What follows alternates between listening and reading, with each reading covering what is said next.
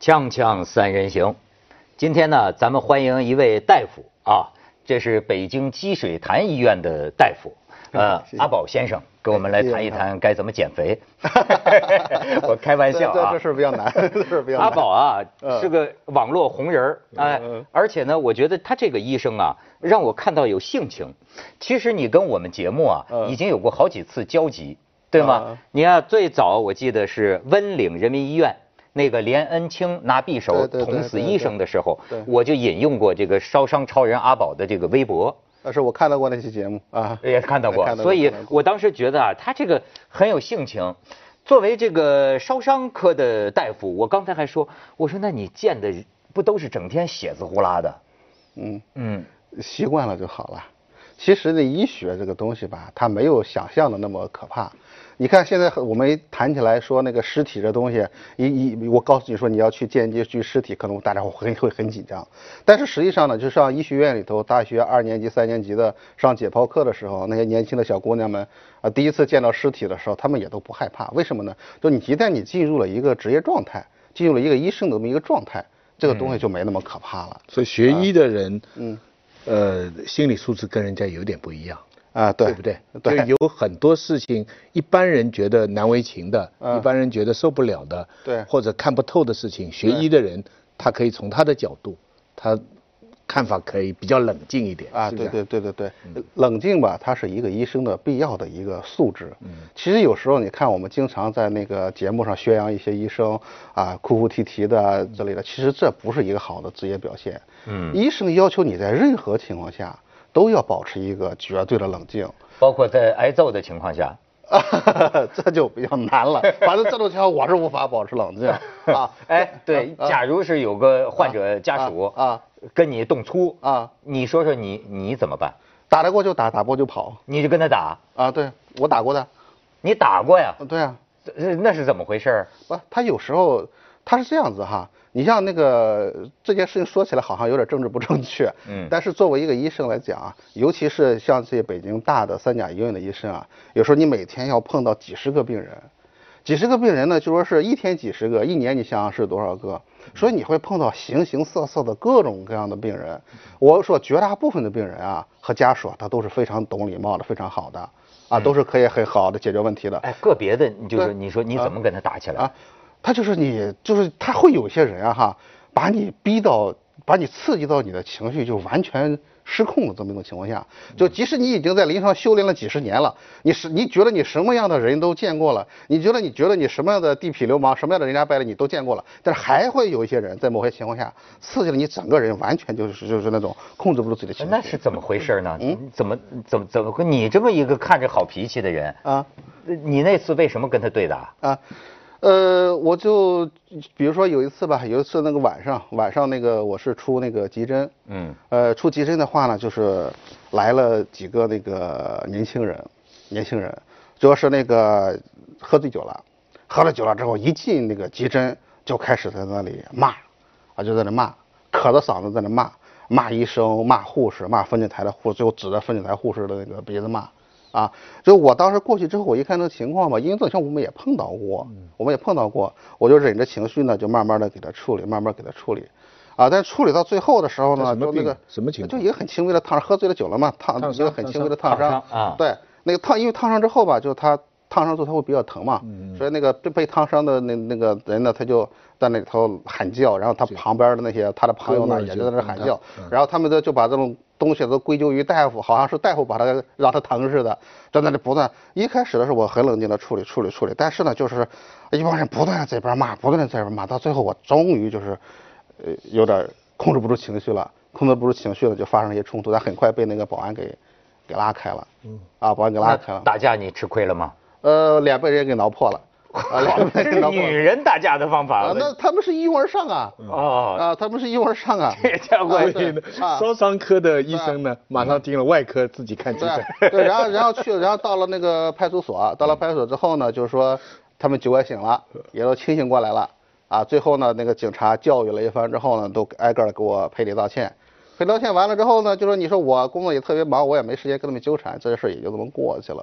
所以现在这个采访医生基本上都当那个搏击比赛选手来采访。我为什么跟您聊这事儿呢？这个国庆节又出了一个最新的，就是闹得比较大的这个医闹，河南太康县。人民医院儿科，嗯，我是看到这个视频呐，我有些问题想请教你这个大夫，嗯，就是啊，这家人呐，呃，这个婴儿，婴儿几天发烧啊或呕吐，就送到这个儿科。据这个人民医院的方面，就泰康这个医院的讲啊，说当时他们看了之后啊，就发了病危通知，而且建议他们这个转院，但是据说家属就不肯转，就是闹。闹到后来，这婴儿不是第二天死了？对，死了之后呢，他们就几个家属啊，就把这个医生护士啊，就是怎么说呢，就控制在一间房里，然后让这个医生护士抱着他们这个婴儿的尸体，在医院门口站着。嗯，当然这个事情啊，我觉得分两头说，因为现在这婴儿的爷爷已经被公安机关控制了，他们家属讲啊，说是说这个医院有这个篡改病历的问题。但是呢，医院没有回应。那么家属说，我们爷爷在公安那儿控制着，他有证据，但证据是什么，咱也不知道。所以你可以先看看这段视频。嗯，这段视频看过了。九月二十七日晚上六点多，在河南周口太康县人民医院门前，医生和护士被逼着轮流抱着一名幼儿的尸体，孩子家人在一旁指责、谩骂。医护人员怀中抱着的幼儿名叫耀耀。二十七日上午十一点。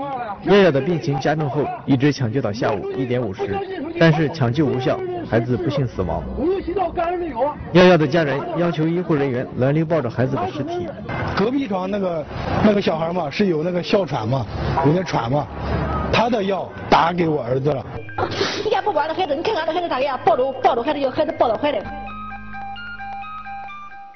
您看，您刚才还说做医生的素质是冷静，你觉得刚才够冷静吗？呃，我说句实在话，我当时看到这个视频的时候，我非常不冷静，非常不冷静，我非常非常的气愤。这个事情吧，还有一些后续，可能你不太了解。后来那个他那个当地的那个政府啊，发布了后续的那个调查报告，就所谓的就给孩子用错药啊，所谓篡改病历这些事情都不存在，都不存在。而现在呢，就是孩子的那个家属呢，就是说拒绝做那个尸体解剖。啊，所以说现在的话呢，孩子具体死因呢还还没有完全定论。但是从孩子入院的病情上看，他有先天性心脏病，有那个急性脑膜炎，这本身确实是一种很危重的情况。而且在家属在家里耽误了好几天，他到医院来，哎，所以但是呢，我现在想谈的并不是说是这个病情的这个问题哈，嗯，甚至说在甚至说我现在，因为我在网上我经常讨论一些医患的关系的问题，但是这个事情的这次呢，我我甚至现在我都不想去指责这个家属。我想谈的是什么问题呢？我想谈的是政府和当地的警方，啊，在这个事件中的表现的非常非常的让人够不能够容忍。怎么说？对，首先说你看哈，首先说你看，就这个孩子他是二十七号死的，嗯，二十四号去世之后的话呢，就是这个孩子的家长就组织了几十个人，然后拉着条幅、拉着标语啊，一一方面呢是拉着医务人员去游街示众。另一方面的话呢，他把孩子的棺材呢堵住了那医院的大门，导致整个的那个急救车辆完全无法通行，完全无法通行。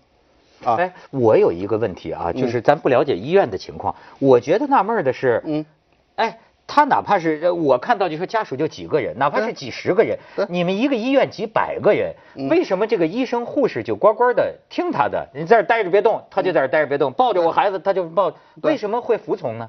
不，他这就是一个我就马上要说的问题啊。现在的这个这个这个医闹的组织啊，我们可能觉得这是一个孩子个人家属的问题，个人的问题，其实完全不是这样子。那我们可以看到这个视频上，孩子刚死不久，你可以看到一堆人在，而且条幅标语，嗯，这是一个家庭能够在短短的几几个小时内能能够能够准备好的东西吗？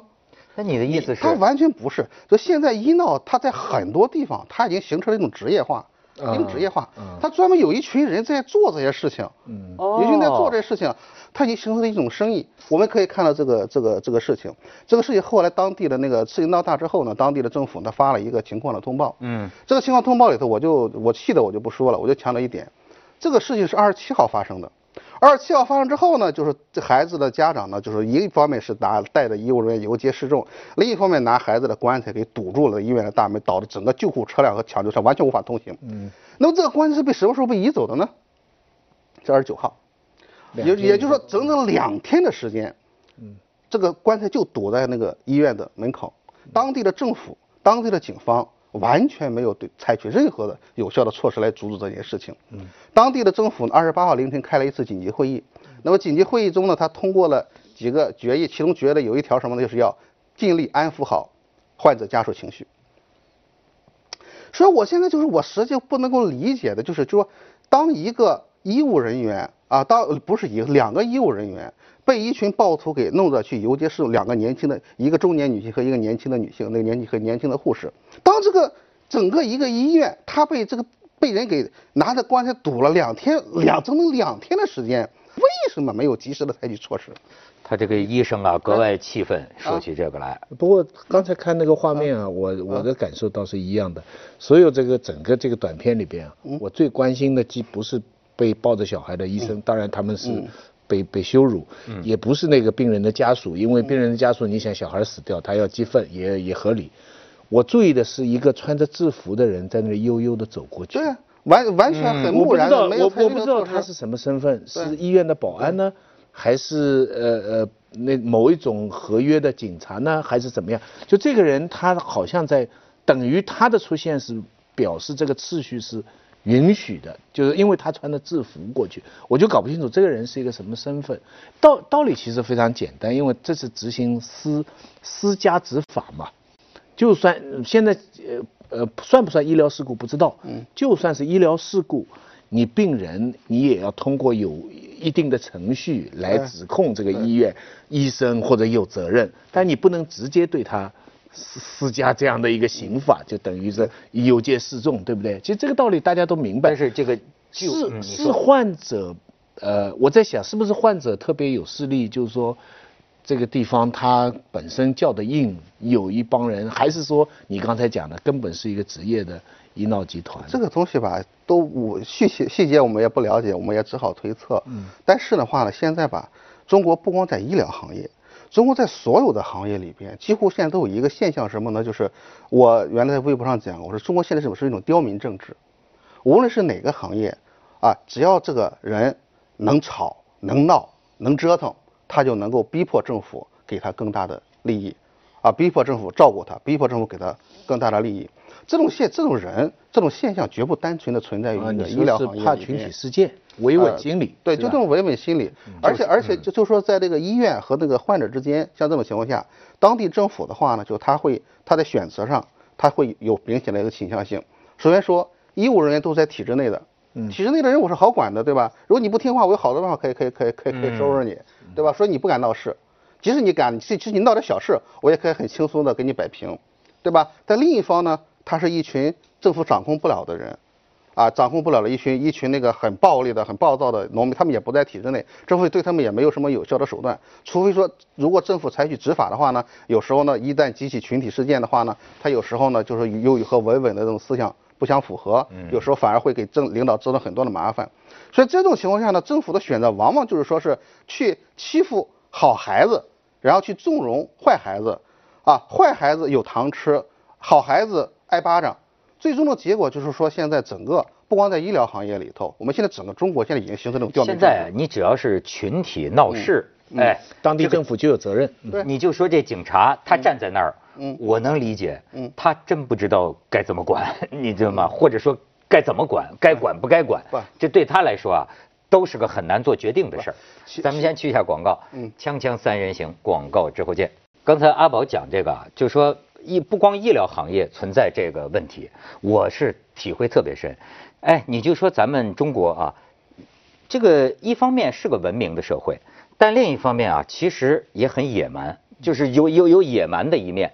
你比如说北京、上海，不能代表中国，说不定这个郊区结合部、城乡结合部代表中国的面儿还能大一些，甚至于一些更偏僻的这个地方。你知道，呃，医医院的事儿我不懂。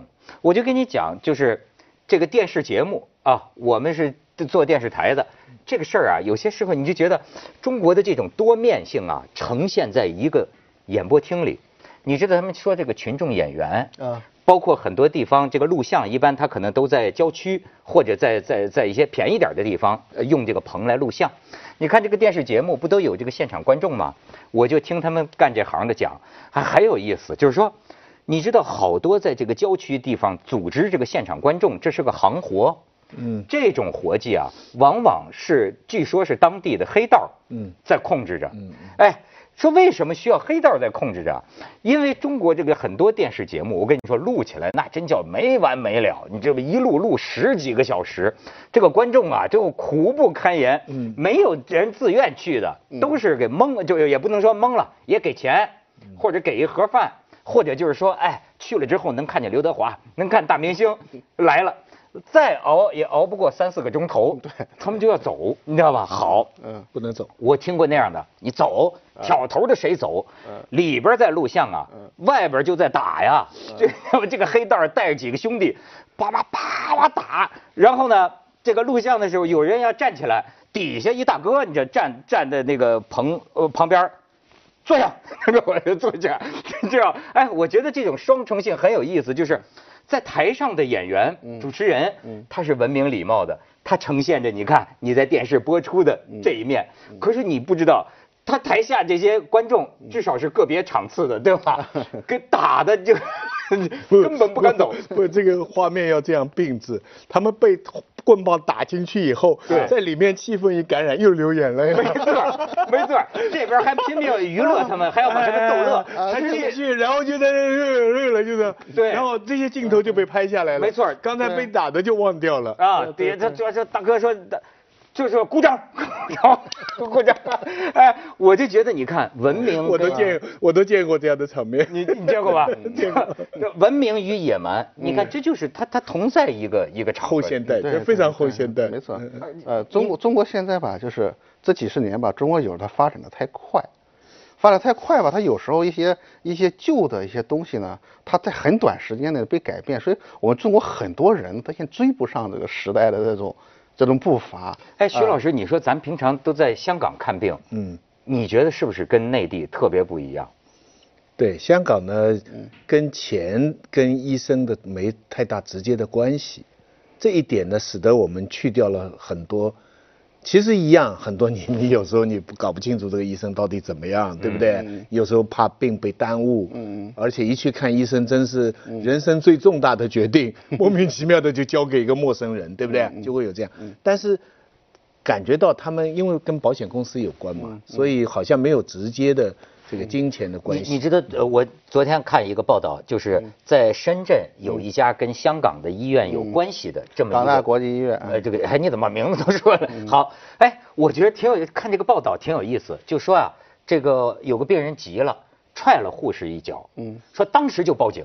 那这让我奇怪的是，这个报道里就说啊，说你看他这家医院就是这样，他不会像别的医院那边就是忍过去就算了，他你只要敢碰。敢动粗，他马上就报警。哎，对我来说，我就很难理解。我说，原来其他的医院都是踹了就踹了吗？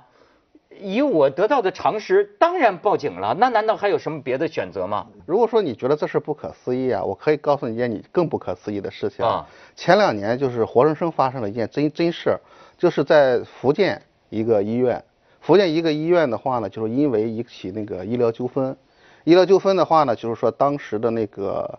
几十个家属把主管大夫给强行的就给拘禁起来了，拘禁起来之后，警察到了现场之后就完全的就不管，让让他们谈判解决。谈判解决之后，后来呢就是那个谈判不顺利，后来一帮医生的组织了一帮人，就就像你说的，你刚说为什么你不反抗？好，我反抗了，一帮医生去把这个他们这个救医生给救出来了。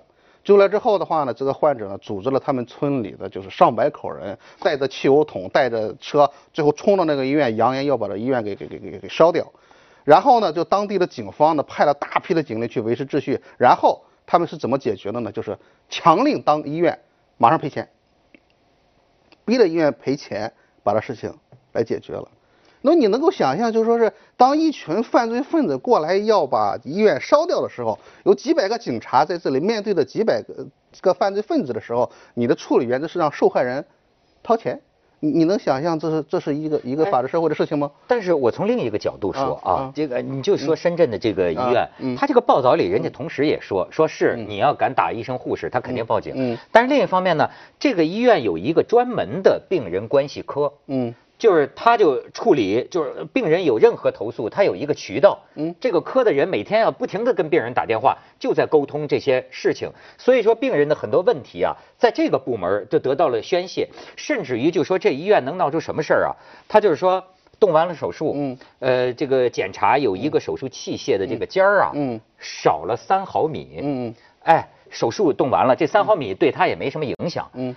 就说这个医院也当成这个盖世奇闻呐，说竟然人家这个医院会告诉患者，而且这个病人关系科会不停的给他道歉或者做工作，反复告诉他这三毫米啊对你的身体没有影响的，但是呢会告诉他，我觉得这又让我有一个奇怪，说难道不告诉吗？一般一国 一国两制，他不他是不跟跟一国两制没有关系。这件事情我可以告诉跟你讲，第一个。